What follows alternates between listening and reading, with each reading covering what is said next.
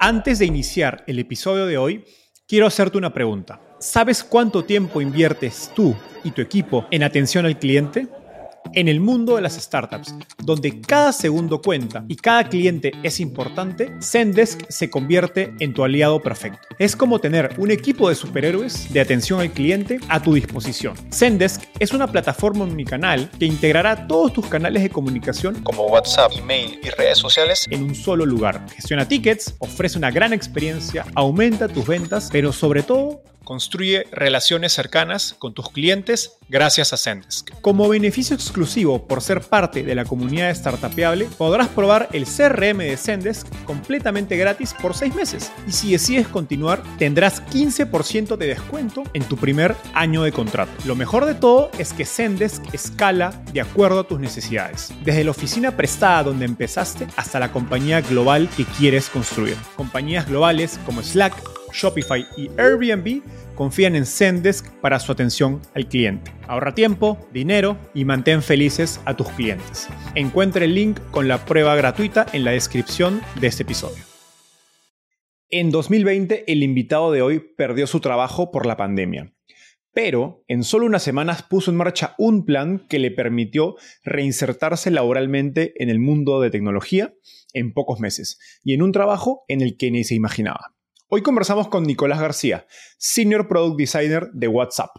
WhatsApp no necesita introducción, es la aplicación de chat que utilizamos todos los días y tiene 2.000 millones de usuarios a nivel global. Antes de WhatsApp, Nicolás trabajó en otras startups y agencias.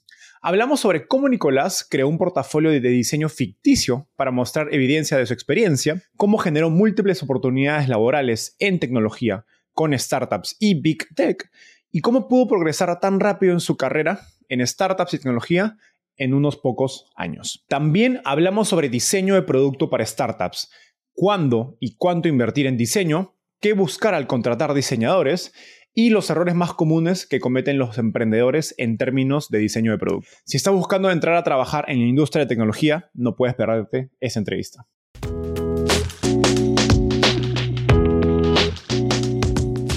Hola, mi nombre es Enzo Cavalier y soy un convencido de que el emprendimiento en tecnología es una oportunidad histórica para resolver los problemas más urgentes de Latinoamérica.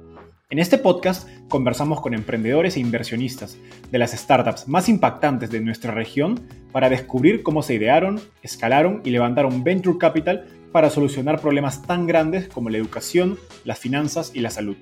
Recuerda visitar www www.startapeable.com, donde encontrarás todo un ecosistema de recursos para tu camino startup. Hola Nico, bienvenido al podcast. Hola Enzo, ¿cómo estás? Mucho gusto. Todo muy bien. Nico, empecemos con un poco de tu historia. Cuéntanos cómo llegaste al fascinante mundo de las startups y también al fascinante mundo del diseño de producto creo que fueron dos caminos que se encontraron en algún momento. Por un lado, lo de diseño. Mi papá tenía una agencia de publicidad, entonces tenía la fortuna de que cada dos años, cada, cada vez que yo, el, el equipo de diseño de la oficina de él cambiaba la computadora, una terminaba en casa. Entonces, desde muy chico siempre hubo una computadora decente en casa a la cual me pasaba horas descubriendo qué había dentro, hasta que un día descubrí algo que se llamaba Photoshop, abrí, era una pantalla gris, no entendía nada hasta que empecé a probar y, así de casualidad fue como, como empecé a diseñar ya cuando tenía 12, 13 años. Adelantándome un poco, luego fui a la universidad, yo, quería, yo estudié publicidad, yo quería dedicarme a la publicidad, pero también me apasionaba mucho el tema de la tecnología, entonces fue ahí que se fueron mezclando un poco los mundos. Estaba empezando un poco el movimiento de diseño web, el marketing digital en sus primeros, primeros años, estamos hablando del 2008 aproximadamente, eso revela un poco mi edad, pero, pero de ahí vienen mi, mis inicios en el mundo de la tecnología. Luego en el 2014 empecé una, una startup en Palo Alto, en California, y de ahí, digamos, siempre estuve de alguna forma conectado de alguna forma directa, a veces indirecta al mundo de las startups. Genial. Ahora vayamos al presente, como nos cuentas, perdón, en este proceso durante la universidad, tus primeros años de carrera, ya habías interactuado, trabajas en este mundo de diseño, digamos, UX UI, luego estás en el mundo de la publicidad, eh, que es la carrera que, estudias, pero luego durante un largo tiempo te dedicas a publicidad y en finales del 2020 te quedas, digamos, sin trabajo a siete meses de, de casarte. En ese momento, digamos, ¿qué se te pasa por la cabeza y cómo te recuperas, digamos, mentalmente para decidir volver al mundo de la tecnología?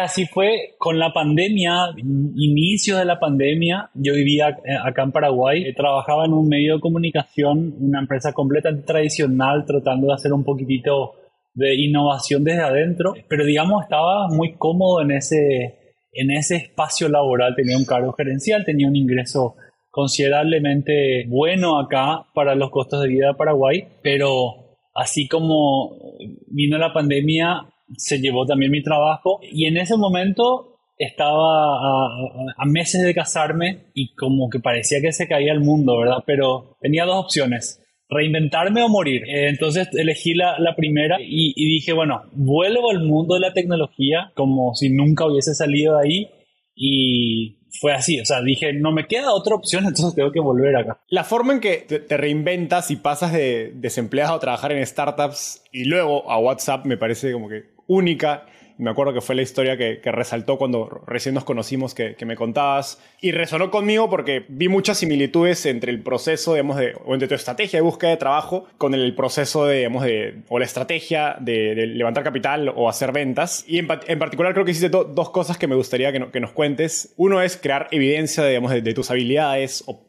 probar que tienes las habilidades. Y segundo es generar, digamos, momentum en tu proceso de de búsqueda. Vayamos por partes. Primero hiciste algo que es que crear tu portafolio ficticio. Cuéntanos sobre esto, cuéntanos sobre este portafolio de diseño ficticio.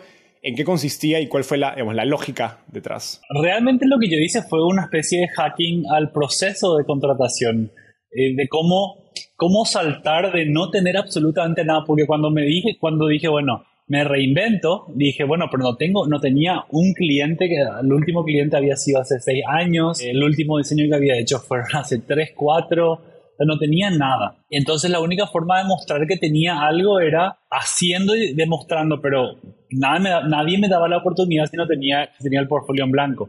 Entonces lo que hice fue agarrar, inventar un proyecto, básicamente, y empezar a diseñar. y empecé a diseñar durante todos los días, durante 30 días, un diseño nuevo y lo subí a Dribble. Además, había hecho también case studies, pero con apps completamente inventadas. Y como dije, bueno, si ya voy a inventar los diseños, hagámoslos exageradamente inventados. Como por ejemplo tenía una app que era una app para presos que están en una prisión de máxima seguridad. Entonces vos tenías el teléfono y apretabas denunciar que, alguien le estaba eh, acuchillando a alguien. O podías usar tus tokens para comprar una radio AM y FM en la prisión.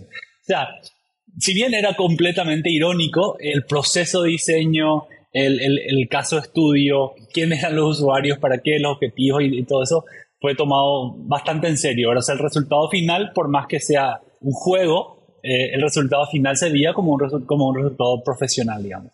Y eso fue lo que hice. Hace poco, de hecho, estaba hablando con un amigo y me acordaba de algunas cosas que había hecho como yo no me acordaba el proceso de, contratación, las entrevistas, qué están buscando los, los reclutadores cuando contratan cuando buscan contratar a alguien, lo que hice fue, hasta me acuerdo que había inventado una especie de podcast donde yo decía, entrevistar a, reclutadores de Silicon Valley y decir, ¿qué están buscando? ¿Qué, ¿Qué puede hacer un candidato para destacarse y que digas, yo quiero a ese, a ese candidato. Y realmente anotaba la, la, respuesta y, trataba de aplicarla en, en, las entrevistas a mi beneficio.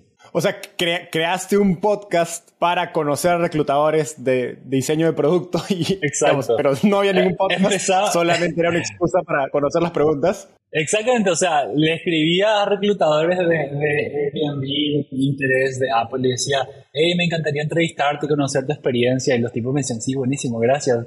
Le decía, ¿qué tiene que tener un diseñador de producto para que te llame la atención? Y me decía, tiene que tener esto, esto, esto. Bueno, buenísimo, yo notaba, y como que me daban las respuestas para el examen y me preparaba para, para salir al mercado de vuelta. Qué genial. Ahora, solo para, para aclarar, para quienes nos escuchan, Dribble es una plataforma que funciona como, yo lo, yo lo considero como un, un Pinterest, pero para diseños, ¿no? De, todo tipo, de, páginas web, aplicaciones, etc. Entonces uno puede ir construyendo su portafolio en, en Dribble, sobre todo si están trabajando en áreas de, de diseño. Ahora, la segunda parte, después de tener tu portafolio completo, fue el reach out o la búsqueda de las, de las oportunidades. Y sé que durante varios días, o como mencionaste, 30 días, conectabas con 10 a 15 emprendedores de startups por día a través de, LinkedIn. ¿Qué les escribías en, estos mensajes que, resonaba con ellos y te respondían? ¿Cómo convertías estas reuniones en reales oportunidades o oportunidades más probables ¿no? de trabajo? Claro, eh, de hecho, o sea, el, el proceso, por más que las aplicaciones iniciales de los case studies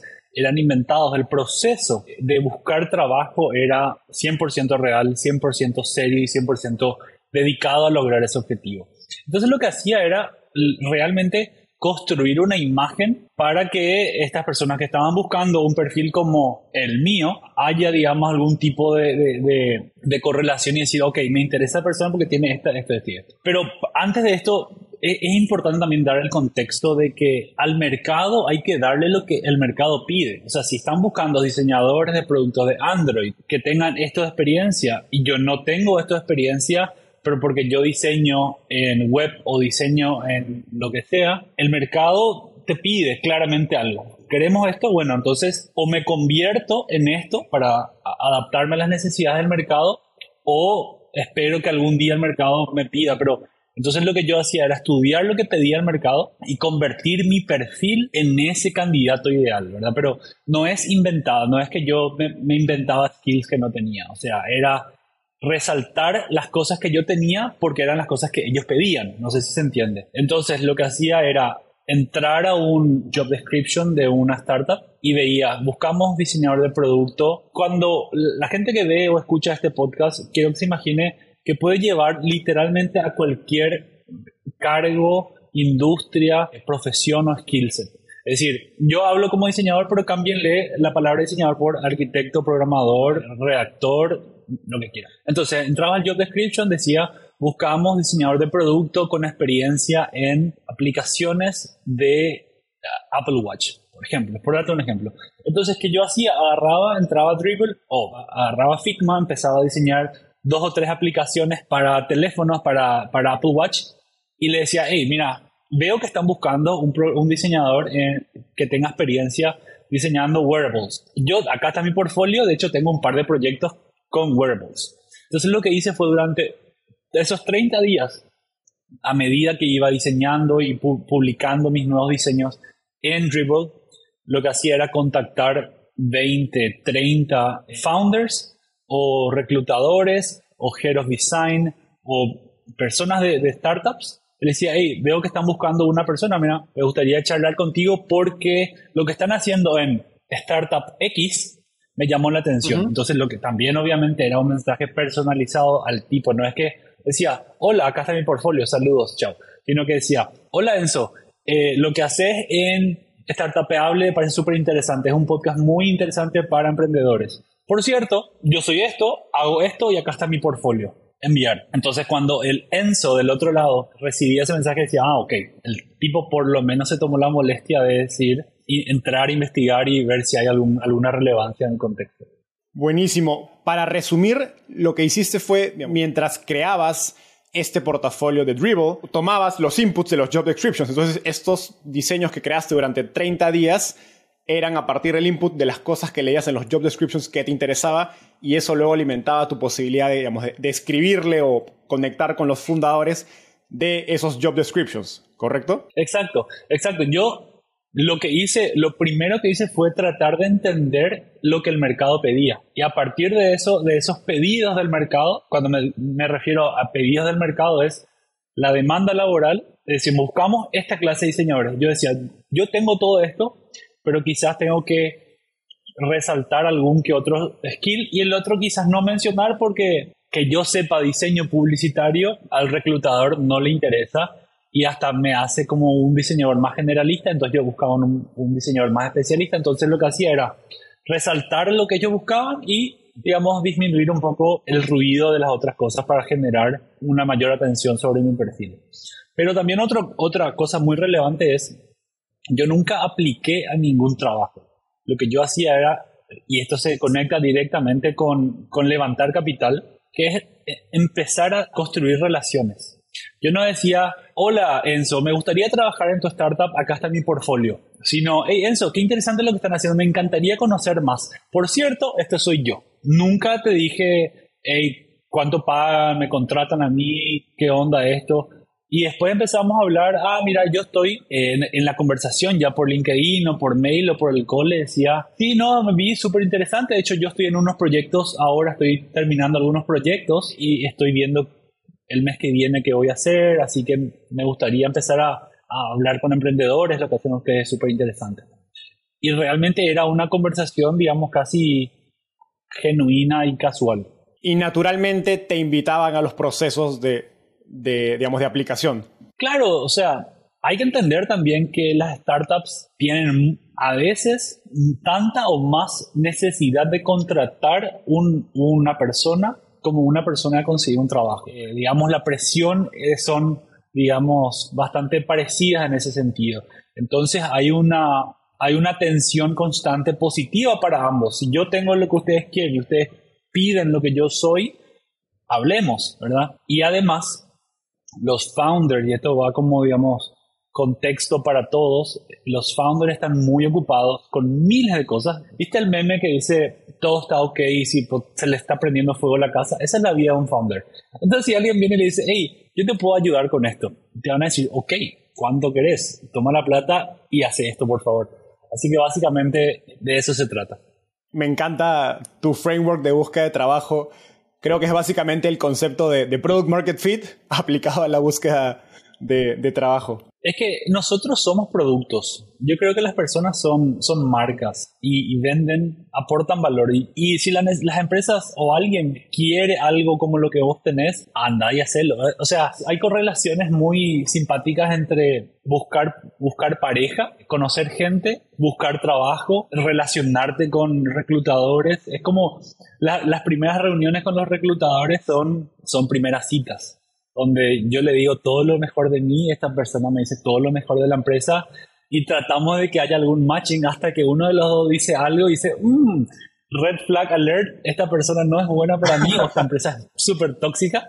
Entonces, eh, eh, es como realmente conocer, buscar una pareja. O sea, si estuviste muchísimo años en una relación larga, lo más probable es que necesites un par de primeras salidas para, para soltarte un poco en la cancha y luego ya a partir de los 15, 20 días de, tener primeras citas, va a estar un poco más, más tranquilo.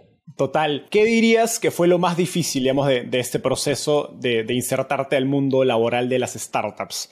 Eh, viniendo, digamos, del, del mundo tradicional, como nos contabas, y también cómo distinguirías este mundo de startups versus el mundo big tech, que es una compañía como WhatsApp.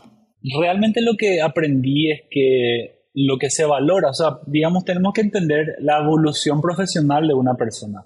Lo que yo, lo que yo sentí o lo que yo viví fue que al comienzo o dependiendo del stage en el que se encuentra la startup, se valoran ciertas aptitudes que luego no se valoran en Big Tech.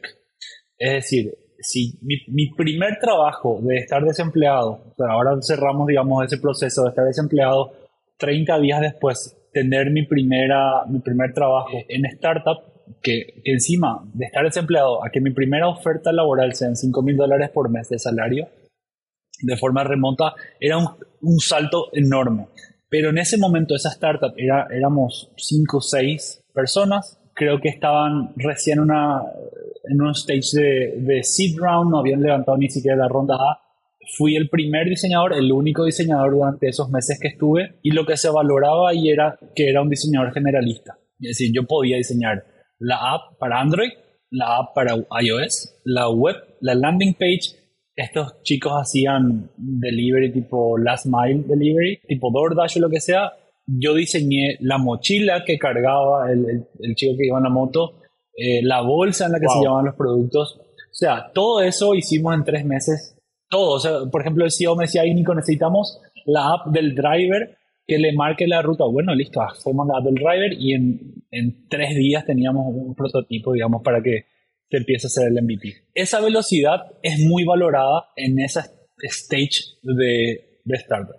Luego, a los tres meses de haber trabajado ahí, viene una empresa más grande que acababa de levantar ya 100 millones de dólares y me dicen, hey, vimos lo que estuviste haciendo en esta startup y creemos que puedes aportar mucho valor en, este, en esta empresa. Y ahí lo que se valora son otras cosas. Ahí yo tenía un lane de trabajo, yo me encargaba de esto y nada más que esto ahí pero también empezaba a valorar Eh, otros skills como empezar a trabajar con un project manager, con un, con un product manager o con, con el equipo de engineering. Eh, lo que se llama el, el, trabajo cross-funcional. Es decir, yo como diseñador de producto también tengo que defender mis propuestas, poder decir esto funciona, esto no funciona, presentar a un stakeholder, a un ejecutivo, a un cliente, etc. Y luego, en Big Tech, digamos, ya se contrata un especialista en una cosa. O sea, un diseñador mobile senior es lo que se contrata en las empresas grandes. Porque para, para diseño web o, o marketing o branding hay una persona específica para eso. Ahora, mirando hacia atrás y tu experiencia en startups en etapa semilla, en startups, digamos, en crecimiento exponencial que levanta pues cientos de millones de dólares en capital, ¿qué aptitudes o mentalidad crees que son, digamos, muy importantes para progresar en tu carrera dentro de startups que a lo mejor no son tan importantes dentro de compañías eh, más tradicionales?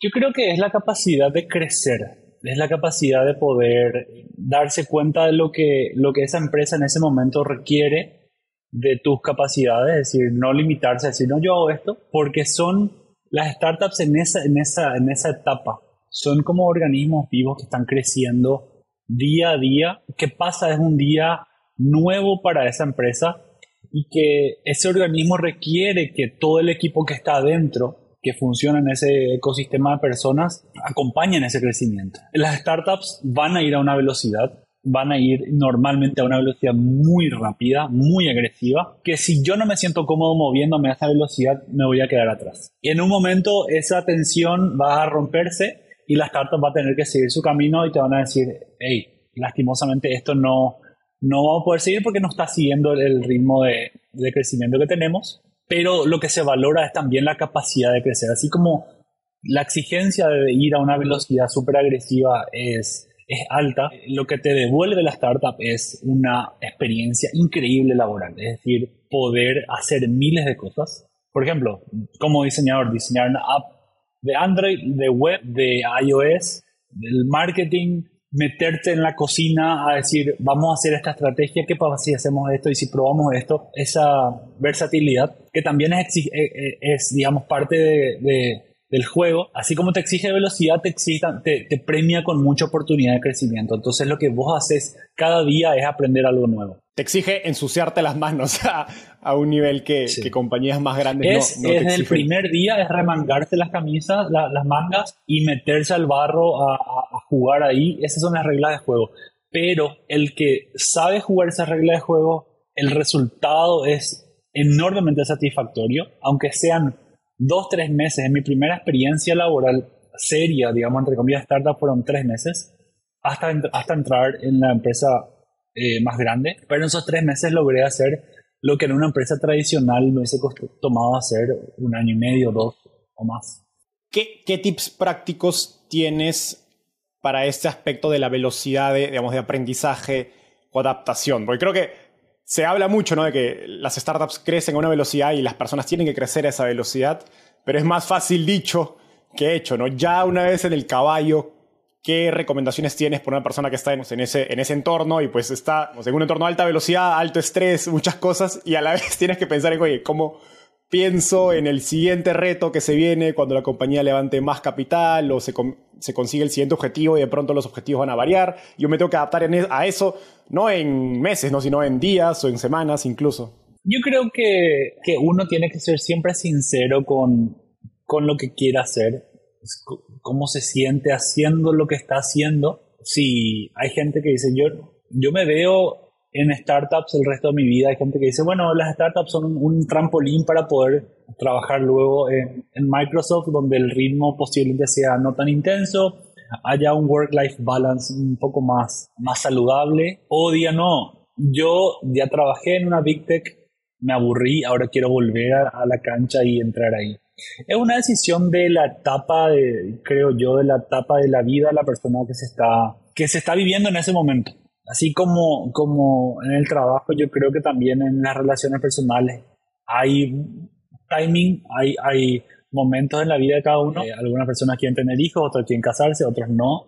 Lo mismo con, con la gente que entra a esta industria. Tiene que ser, digamos, una conversación interna donde yo digo, ok, estoy acá y pongo todas las cartas sobre la mesa y digo, ok, vamos a levantar una ronda B o A, esto significa posiblemente mejor salario, genial, o mayor responsabilidades, o mayor aprendizaje, o digo, estoy listo para la siguiente etapa, entonces voy a empezar a posicionarme para que las empresas que están en la siguiente etapa o en la, en la forma que yo quiera, podamos haber una, una conexión ahí. De acuerdo, totalmente. Creo que son distintos, las startups hacen distintos fits en distintas etapas de tu vida. Y creo, como dices, entre work-life balance o, bueno, le voy a dar súper duro al trabajo y a esa startup en este momento, ambas cosas son respetables y, hay distintos momentos para cada una. Ahora, esta pregunta me sirve para progresar al siguiente tema de la entrevista, que es eh, diseño de producto, en el que, bueno, ya nos has contado que tienes bastante experiencia y expertise en startups, compañías en crecimiento exponencial y big tech. Seteando el contexto, la gente quiere productos, digamos, bonitos, que funcionen, pero el grado en que lo valoran depende del producto, del sector, y pues una startup le toca priorizar entre diseño con otras cosas, ¿no? Como ventas, producto, ¿no? Hay recursos para todo, no hay tiempo y dinero para todo. ¿Cuáles dirías que son principios de, un buen diseño, ¿no? ¿Qué dirías que es buen diseño del contexto de una startup? Y creo que lo dijiste muy bien, Enzo. El principio por el cual que debo guiar mi diseño o mis decisiones, porque puede ser más diseño, Diseño es un ejemplo, pero puede ser procesos internos, programación, ventas, lo que sea, es acorde a la necesidad de la empresa en, el momento histórico en el que estoy mirando. Es decir, una startup hoy que está lanzando el MVP y tratando de entrar al mercado, lanzar su primera versión, es velocidad ante todo. O sea, es entrar al mercado y luego vamos arreglando sobre el camino. No necesito hacer una librería de design system, de tener los componentes perfectamente armados, de ok, ¿qué metodología voy a hacer? No, fuck that. No hay, no hay tiempo para eso. Es diseñar esto así y en tres meses o en dos meses vemos qué onda, si sirve o no sirve, pero sacar al mercado. Obviamente cuando estoy en una startup puedo hacer eso y tengo una, un canvas en blanco para diseñar lo que yo quiera porque yo creo que eso es lo mejor. Velocidad, iteración constante, mostrar a los usuarios qué te parece. Se trancan acá prototipos de Figma, ni siquiera programar, pero se puede tener una iteración súper rápida en esa instancia.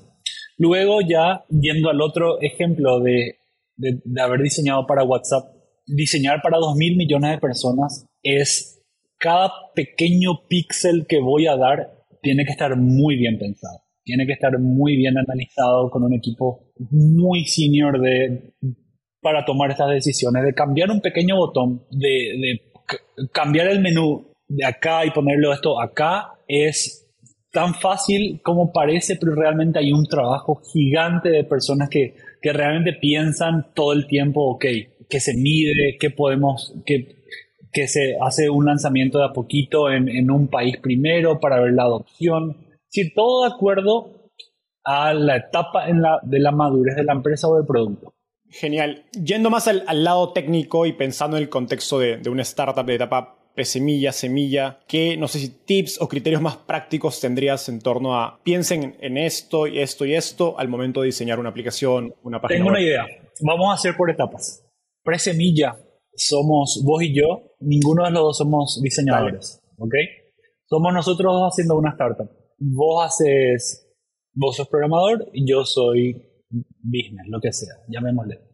Uy, yo no sé programar. Me voy a fucking Fiverr, a Upwork, a donde sea y digo, contratar un pro designer, me voy a Dribble, busco ahí diseñadores, busco la palabra clave que, que, que mi startup está haciendo, decir, qué sé yo, llamémosle una app para conocer latinos en San Francisco, así como nos conocimos nosotros. Y busco la palabra parecida y busco diseñadores que hayan hecho algo parecido. Empiezo a contactar, ahí ¿cuánto cobras por hora? Te contrato para que me hagas un prototipo. Esa es, digamos, pre sin, digamos, mayores complejidades. Sacar a como de lugar o inclusive me voy a Figma y bajo un, un UI que se llama UI Kit, que es básicamente componentes prediseñados y armo como si fueran Lego. Ni siquiera contraté eh, me costó, puede costar 20 dólares hacer algo así. Pero creo que eso es lo que se necesita hacer en ese momento. Los founders tienen que hacer ellos mismos. Si tienen un poquito más de plata, hablamos de, de 20 dólares a pasar a 300, 500 dólares, puedes contratar a alguien en India, en Indonesia, en Latinoamérica que nos haga una versión un poco más desarrollada de ese producto. Siguiente etapa, pre-A, early A, es contratar mi primer diseñador normalmente. Ese MVP fue hecho, digamos, usando Bootstrap, usando UI Kits. El, diseño no es lo que le identifica al producto, sino el producto en sí, la solución que está, que está proponiendo. Entonces ahí podemos empezar a construir un poco más de marca, empezar a construir un poco más de, de trabajar en la experiencia, de pulir algunos detalles, de generar consistencia en mi diseño, que mi pantalla de login tenga el mismo estilo de formulario que el de las páginas internas. ¿verdad? Contraté mi primer diseñador full time o part time y empezamos a generar, digamos, una consistencia a lo largo y ancho de la aplicación. Luego, post A en adelante, ya tengo una persona, posiblemente tenga un, un product manager. Empezar a, que el diseñador de producto, yo creo que a veces con uno solo es suficiente. Con un diseñador de producto y un product manager o un founder que sea un product manager o head of product o lo que sea, trabajen en dupla. Es decir, el diseñador diseña, el product manager está como mirando qué diseña, le da feedback de, desde arriba, diciendo, ok, ¿qué pasa si este botón, el texto es muy largo? O, esta descripción, la palabra es, es muy largo, es muy corta. O cómo se vería si doy la vuelta a la pantalla. Empezar a trabajar un poco más de edge cases. Entonces, esa, digamos, sería la, la, la etapa. Y luego ya obviamente es crecer ronda B en adelante, es crecer en equipos de producto, empezar a hacer silos de trabajo o lanes o grupos de producto, llamémosle como, como quieran, donde haya un owner de cada producto y ya haya procesos internos, ya haya un design system para generar, para que cada diseñador que entre a la empresa use siempre el mismo componente en mi aplicación.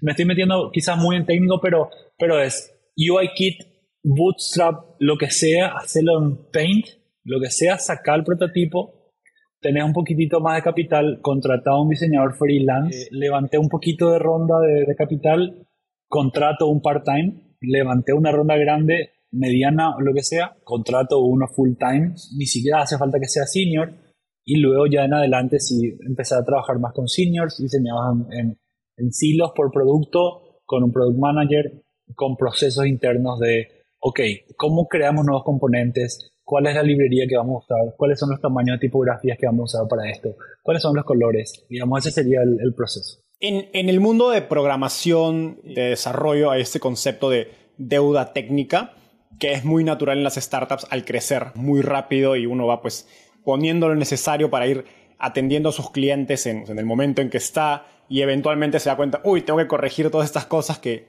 digamos, que fueron el MVP o cuando empezamos y ya no escalan hoy día en mi compañía que ya tiene pues decenas de miles, cientos de miles de clientes. ¿Existe un concepto similar en diseño bajo ese contexto? ¿Cuáles son los errores comunes que cometen compañías eh, en etapa temprana en torno a diseño? ¿Crees que hay eh, unos low hanging fruits o recomendaciones básicas que les dirías, mira, no necesitas un diseñador para aplicarlas, pero ten, esas, ten estas cosas en mente al diseñar tus primeros productos, aplicaciones, webs, etcétera? Sí, y, quizás sea no tanto de diseño de producto, podemos entrar a la parte de diseño de producto, pero también lo que veo errores de first time founders, de empresas muy, muy tempranas que no tienen founders técnicos o, o con experiencia en producto, es que quieren hacer, es que se quieren saltear etapas de vida, de la vida útil del producto, y dicen, no, tenemos que contratar un programador de iOS y un backend y un montón de cosas que, pero no tenés un usuario todavía, como que hay como mucha desconexión entre mi mercado, mi producto, cómo construyo ese puente, o sea, construir un producto y que haya un mercado acá no significa que van a usar porque existe, o sea, cuáles van a ser mis canales de distribución, hay, hay complejidades que no se ven, pero que son súper importantes. O sea, la frase construyelo y vendrá no funciona en producto, en startups o, quizás en, los negocios. Entonces, hay que resolver problemas mucho más importantes antes. ¿Cómo voy a, contra cómo voy a conseguir mis primeros 100 usuarios? Bueno, haciendo el growth hacking de, ok, entro a grupos de Facebook y empiezo a contactar uno por uno. Es un trabajo de, manual, es decir, ir, traer de la mano al usuario, y mostrarle eso qué te parece. Ok, tengo 100 usuarios en una base de datos. ¿Cuál es el siguiente paso? Bueno, ¿cómo llego a 500? ¿Cómo llego a 1000? Y quizá en todo este momento nunca necesité una app nativa. Por ahí con, a veces con un newsletter es hasta más eficiente construir tu primera base de usuarios y luego pensar en un producto. Yo creo que el producto tiene que ser, tener un producto tiene que ser como un objetivo o una meta. Pero no es el primer paso, no es la primera meta. La primera meta puede ser, ok, crear una comunidad, crear un newsletter con 500 personas. Eso es fácil. Contactar por, por mail a 300 personas de este, de, este, de este nicho, lo que sea. Crear un grupo de Facebook, crear un grupo de Telegram, de Discord, lo que sea. Y luego, ok, hagamos una versión no code súper barata usando Google Spreadsheet y algún que otro así hack around. Metemos ahí la primera versión.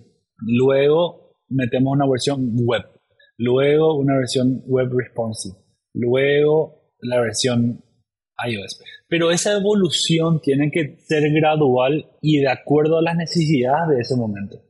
Perfecto. ¿Tienes algún número, métrica, criterio para pensar en ese momento en que, oye, debería preocuparme por el diseño y quizás convertirlo en un área de responsabilidad dentro de mi compañía o traer a mi primer diseñador? ¿Cómo recomendarías pensar eh, eh, en, en esa, digamos, cambio donde, ok, ya me preocupo por diseño como, como una área dentro de mi empresa? Yo creo que cuando la, la, cantidad de programadores o la cantidad de features que voy lanzando supera mi capacidad de improvisar en diseño, creo que es hora de traer un diseñador que me ayude con esto.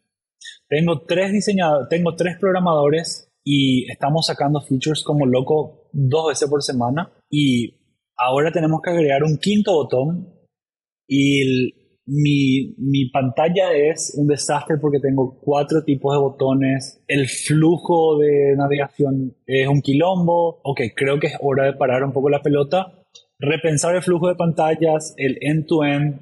y ahí sí, quizás es la hora de traer un diseñador. O sea, estirar la, la soga lo más que se pueda y cuando ya no da, ahí traer un, diseñador. Yo creo que sí, yo creo que de eso se trata la vida de, de, las startups, es vivir con la mayor tensión posible hasta que esta, hasta que esta soga no dé más, entonces me cambia una soga que tenga mayor, mayor capacidad de tensión que pueda estirar más para cada lado, entonces de eso se trata. Y no te compras la soga mucho más grande, sino una un poco más grande, la estiras y luego claro, haces la siguiente. Claro, Imagínate que es tal cual. Tengo, hoy en día tengo una canoa que somos vos y yo y los dos estamos remando, ¿verdad? Ok, llegamos al, a la playa, al puerto y con el cordón de, los zapatos atamos para que no se nos escape la canoa, ¿verdad? No hace falta comprar una, soga náutica de, de 14 kilos porque esa misma soga va a hundir en la canoa porque es demasiado pesada. ¿Entendés? Entonces, esa, esa soga, estamos, diseño, estamos hablando de un diseñador especialista en iOS que me va a costar 15 mil dólares por mes. Me voy a terminar muriendo por, por haber comprado una soga mucho más cara. Entonces, la ironía de contratar el mejor del mundo. O sea, ok, hagamos una app de inteligencia artificial. Vamos a contratar desde hoy a todos los de OpenAI y quemamos 13 millones de dólares el primer año. o sea, tuvimos los mejores, pudimos pagar literalmente tres días de su salario, pero morimos en el intento. No tiene sentido. Se trata de estirar lo más que pueda y si yo tengo que ponerme a diseñar a la noche o ver tutoriales de cómo mierda hago esto, de eso se trata. De hacer rendir al 200% cada recurso que tenga. Nico, cuando llega el momento de traer a mi primer diseñador, y, lo habíamos mencionado hace un rato cuando nos explicabas cómo progresaba el rol de diseño en distintas etapas de una compañía, ¿cuáles son esas cualidades más importantes que debería buscar eh, en, un diseñador de producto y cómo, cómo las evalúo? ¿Qué preguntas o ejercicios haces para evaluar eh, esas habilidades? Yo creo que podemos dividir, creo que en dos o tres etapas de qué tipo de diseñador necesito o qué, qué preguntas debo hacer o qué cosas debo ver en un diseñador a la hora de contratar. Si soy una etapa muy temprana, va a ser el primer diseñador para montar algunas que otras pantallas, hacerlo un poco más linda porque ya tengo dos programadores full time y se nos está armando un, un Frankenstein de diseño porque vamos encimando cosas. Creo que un diseñador junior a, a medio es más que suficiente. Una persona que tenga la capacidad de de limpiar un poco visualmente las pantallas, de generar un poco de, armonía en las pantallas, de decir, ok, este rojo no puede, cambiemos de color del fondo, no puede ser rojo, hagámoslo blanco. Que se vea un poco más estético, creo que hoy en día esto es más que suficiente. Si ya tengo la capacidad de contratar un, senior porque ya tengo 5, 6, 7 Antes de ir personas. Al, senior, antes de ir al senior, ¿con qué preguntas o casos evalúas esas cualidades del, del diseñador junior o, lo, bueno, lo bueno de los diseñadores juniors es que también están en, una etapa inicial de su vida profesional, como yo estoy en mi etapa de startup. Entonces le puedes decir, hacer un test, decir, rediseñame esta, estas dos pantallas de la misma app, hacerle hacer, hacer test. Yo he hecho miles de horas de test de, en mis primeros, en estos procesos de entrevistas o, inclusive hacer un zoom y le decís, este es el problema. Hay que diseñar un proceso, una aplicación para esto, una pantalla, y ves cómo resuelve problemas. Entonces eso es, siento que esta persona me entiende, podemos interactuar, digo, puedo yo, de la forma que me comunico, me va a entender y lograr tratar de entrar en mi cabeza, que ya va a mil kilómetros por hora, sin que le tenga que estar, digamos, como una niñera a mi diseñador, es una cuestión de química y de feeling de, que podemos hacerlo juntos. No pretendamos contratar, obviamente, estamos hablando de optimizar costos, ¿verdad? porque obviamente contratemos una agencia premiada y ganamos, ganamos todos los premios. Estamos tratando de optimizar costos, no de ganar premios de diseño, no ganar la app del año de, la App Store, sino de que hacer que se vea mejor de lo que ya está. Entonces, es algunos que otros test, es pedirle que diseñe un par de pantallas, es hagamos una prueba de una semana, te contrato una semana, vemos qué tal nos va. Es mucho más low risk y de, y de menor, digamos, compromiso.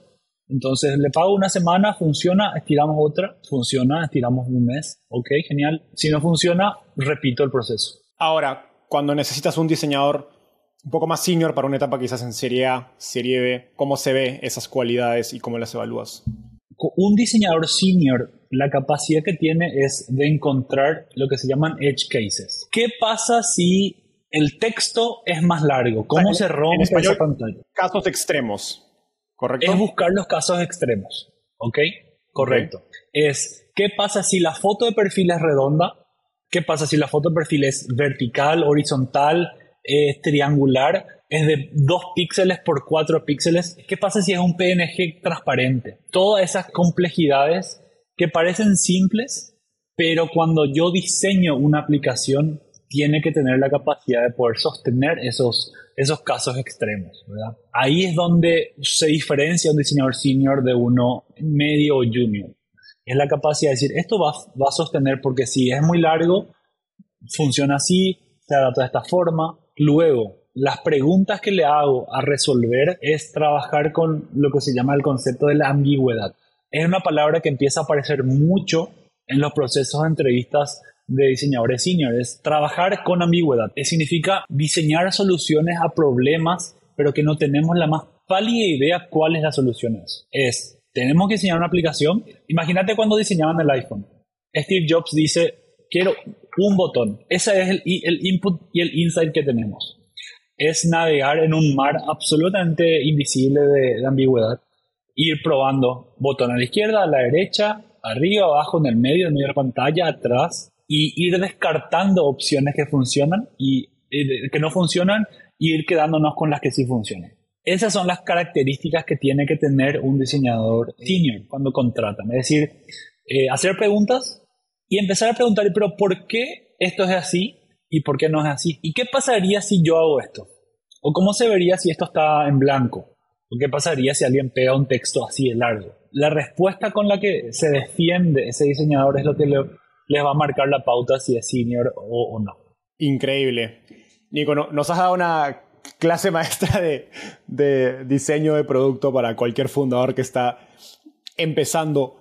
Para cerrar esto, me da curiosidad cómo piensa una compañía como WhatsApp acerca del retorno de invertir en diseño de producto, ¿no? Porque nos has hablado de etapas de una startup donde el diseño de producto tiene que ser lo justo y necesario, eh, optimizando por costos, y priorizando producto y, otros criterios antes que el diseño en sí mismo. Pero en WhatsApp, pues tienes, como decías, 2 mil millones de usuarios, pero no hay digamos, no hay un reto, no podemos decir, ok, si a, diferencia de otras áreas como ventas o marketing, etcétera, donde hay un retorno mucho más directo, hay una relación mucho más directa con el dinero, con los ingresos o gastos, etcétera. En diseño me pregunto, ¿es tan fácil o cómo piensan dentro de WhatsApp acerca de ese retorno o no de invertir en, diseño? Yo creo que es, WhatsApp es una empresa que, que desde afuera pareciera, pareciera que el diseño es secundario. A mí me parecía siempre, siendo sincero, que una, es una app que, que entre comillas, no tiene diseño. Y una vez que, que, estuve adentro y estuve escuchando a los líderes de diseño, a los managers, a, a, a, la gente que ya viene diseñando este producto hace muchos años, te das cuenta el nivel de exigencia altísima que se tiene a la hora de diseñar y por qué es tan importante el diseño de producto. Hoy WhatsApp es parte de la mano de miles de millones de personas. Gente que diseña, diseñar para gente que no sabe hablar, que, no sabe escribir, pero sabe apretar la nota, el botoncito verde para mandar una nota de voz. Gente que, que no tiene mano, gente que es ciega, que es sorda, que es muda, gente que vive en Paraguay, gente que vive en Perú, gente que vive en Tailandia, todo con la misma aplicación. Entonces, el nivel de ambigüedad con la que se maneja es increíblemente complejo y alto. El nivel de atención a cada mini detalle, cada píxel que se va a agregar, se tiene miles de horas de consideración de realmente necesitamos esto. Poner un menú acá significa que la memoria muscular que yo tengo de apretar los tres botones o adjuntar una foto me cambia el, me arma un, un, desastre en, mi memoria muscular, tengo que reprogramar mi cerebro. Por eso es tan importante el diseño de producto. Y hoy en día se están haciendo iniciativas muy importantes adentro de la compañía, que es toda la parte de monetización de WhatsApp. O sea, y esto sin diseño sería un acto completamente suicida de parte de Meta porque es meter algo que es casi, que va en contra de, los principios de WhatsApp que siempre fue gratis, que siempre fue abierto, que fue, siempre fue seguro, que siempre fue encriptado, lo que sea. Empezar a hablar de, de, conceptos como pagar por mensajes para campañas requiere de miles de horas de diseñadores seniors que estén pensando cómo podemos implementar esto sin destruir todo lo que se estuvo construyendo durante miles de, horas de, trabajo. Fascinante, me, parece increíble. Y sí, creo que va, a ser una operación quirúrgica lo que Meta tiene que hacer para cambiar, como dices, este comportamiento o expectativa acerca de un WhatsApp totalmente gratuito. Es así, o sea, y una vez que estás ahí adentro te das cuenta la importancia del diseño y que no es solamente, ok, agregamos este botón y listo. Es cómo se se mantiene la esencia, la identidad de todo esto eh, y realmente hay una correlación absolutamente directa de el esfuerzo de diseño de producto que no es solamente diseño visual, diseño de producto como concepción de producto a directamente el revenue de la compañía. Total, e, es el comportamiento de los usuarios y me imagino que hay una, una relación muy directa a retención, uso, digamos, actividad, y, bueno, y todas estas métricas de, uso de aplicaciones de, consumidor como, como es WhatsApp. Nico, llegamos a la parte final. Esta es una ronda de preguntas rápidas. Te voy a hacer una pregunta corta y me tienes que responder en menos de un minuto. ¿Estás listo? listo. Si tuvieras que entrar al mundo de tecnología y startups desde cero, ¿cuál sería el principal consejo que te darías? Es hacerlo empezar y no mirar para atrás, de una, sin miedo al éxito. ¿Cuál ha sido el libro más influyente en tu camino por el mundo de las startups? Dos. El, este libro del Océano Azul, que lo leí cuando tenía diez y pico años. Me encantó como, como founder, creo que es lo más recomendable. Eh, creo que es la teoría del Océano Azul. Y la otra se llama Relentless, que escribió el coach de Kobe Bryant. Me pareció increíble. ¿Por qué? Me pareció muy increíble la, la intensidad con la que vive esta gente es, un estilo de vida de vivir a, una intensidad donde por eso Kobe Bryant, Michael Jordan y estos deportistas fueron lo que fueron, no por casualidad y no es porque fueron solamente talentosos, es porque se levantaban, es porque la disciplina les obligaba a no ver, para ver el mundo de una forma, de una sola forma. Y la única forma era levantándose a las 4 de la mañana, entrenando tres veces por semana, por, por día, no, no saliendo de noche, o si salías, igual te levantabas a las 4 de la mañana. Esa, esa mentalidad con una visión tan, tan increíble me parece muy volvió la cara. Completamente recomendada. Genial. Y finalmente, ¿qué te gustaría cambiar del mundo de las startups en Latinoamérica? Yo creo que todavía hay, hay una desconexión muy grande de las universidades, y mucho más aún de los colegios, para crear founders. Hay una una necesidad, una carencia académica de generar founders, de generar emprendedores y que aprendan el, mundo de la tecnología. Obviamente, hoy en, día no existen más las empresas de tecnología, todas las empresas son con tecnología, algunas 100%, otras no, pero igual eh, son todas hoy en día con tecnología. Deseo que las escuelas en las secundarias enseñen a emprender y no enseñen solamente a construir buenos empleados. Creo que eso es lo que nos falta como como salto cualitativo en la región. Totalmente de acuerdo. Nico, eso fue todo por hoy. Ha sido una gran charla. Gracias por eso. Y nos vemos en un próximo episodio. Bye. Eso, un gusto.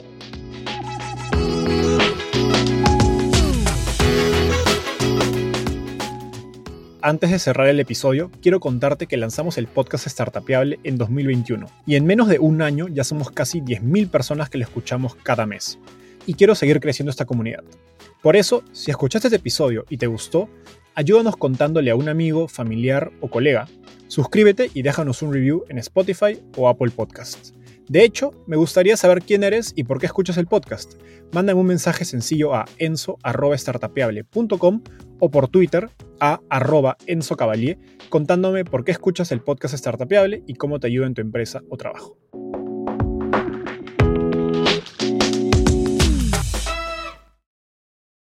Este es un podcast producido por Explora.